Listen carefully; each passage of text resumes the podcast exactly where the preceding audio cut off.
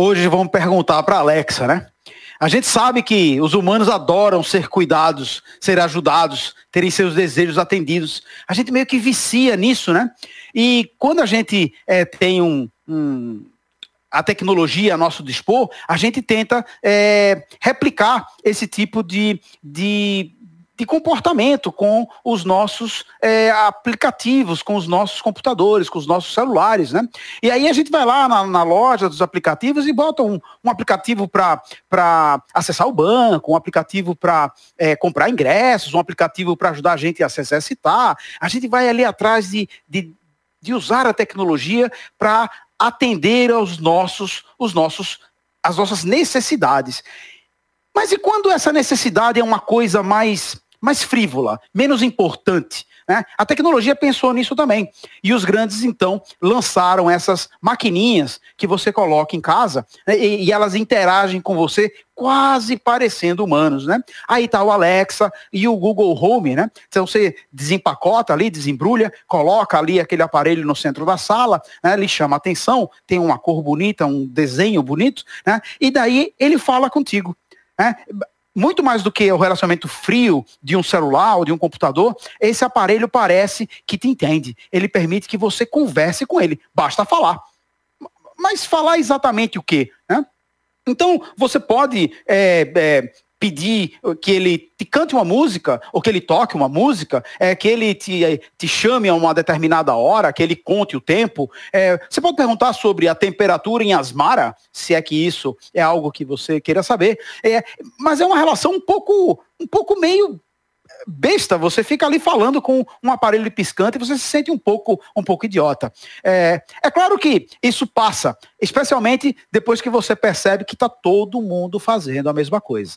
Então, essa, esse processo de aceitação social, ah, eu falei com a Alexa e o, e o teu amigo dirá, ah, eu também, ou sua mãe dirá, ah, eu também. Então, você começa a se sentir um pouco mais incluído, afinal de contas, está todo mundo meio que fazendo a mesma coisa. Né? Então, o, aquela primeira sensação de dificuldade vai passando.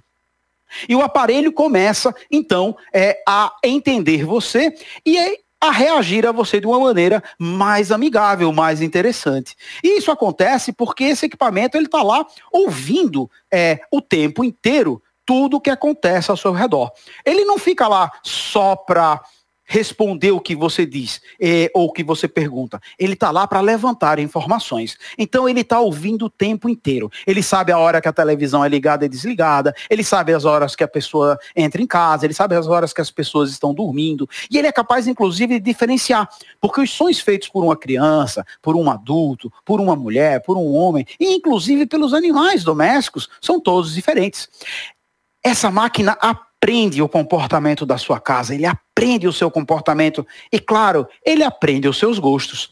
E a ideia por trás disso é, obviamente, poder te mandar informação de uma maneira que você goste mais. É claro que num primeiro momento você dirá, ah, não, mas não tem nenhum problema, afinal de contas, eu gosto de, de que me mandem propaganda, ou que me mandem é, é um, um, uma promoção interessante.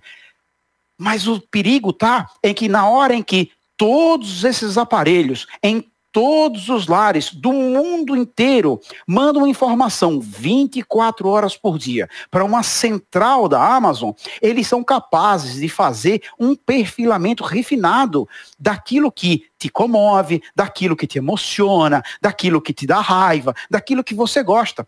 E a partir daí eles conseguem não só te vender um produto, mas também te vender uma ideia. É muito poder. E dá para ter uma ideia de que tipo de é, influência isso pode ter. Os psicólogos chamam aquilo que nós definimos, aquilo que nós é, entendemos como realidade, de percepção da subjetividade.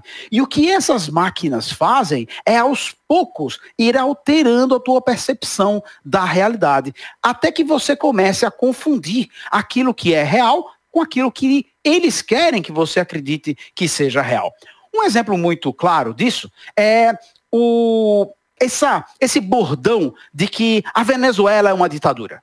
É claro que a Venezuela é uma ditadura, todos dirão. Ora, o cara está lá, o presidente Maduro está lá há 10 anos no poder, ininterruptamente. É claro que isso é uma ditadura.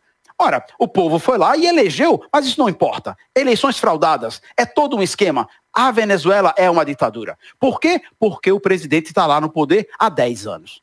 Ué, mas quando a gente usa esse mesmo argumento da continuidade de governo na Alemanha, que colocou a senhora Merkel, Angela Merkel, no poder por 16 anos sem parar, Ninguém chamou isso de ditadura.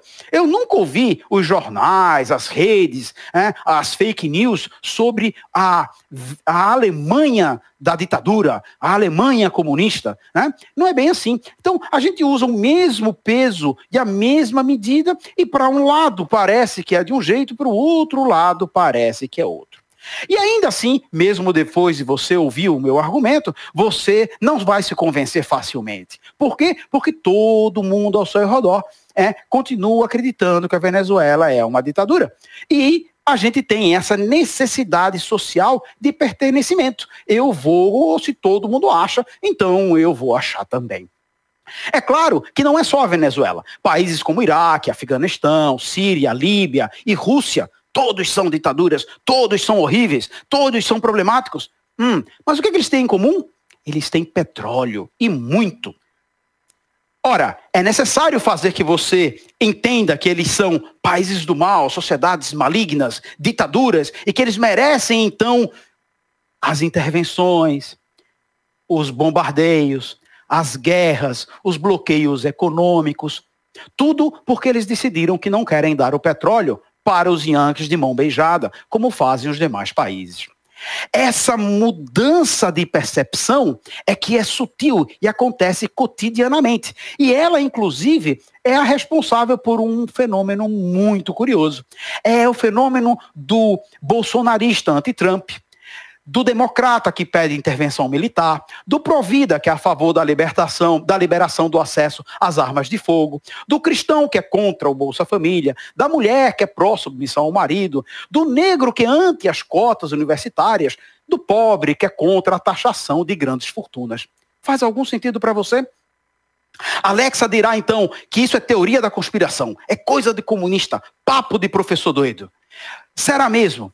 Bom, talvez um dia em breve, a Alexa tente te convencer de que a Terra é plana.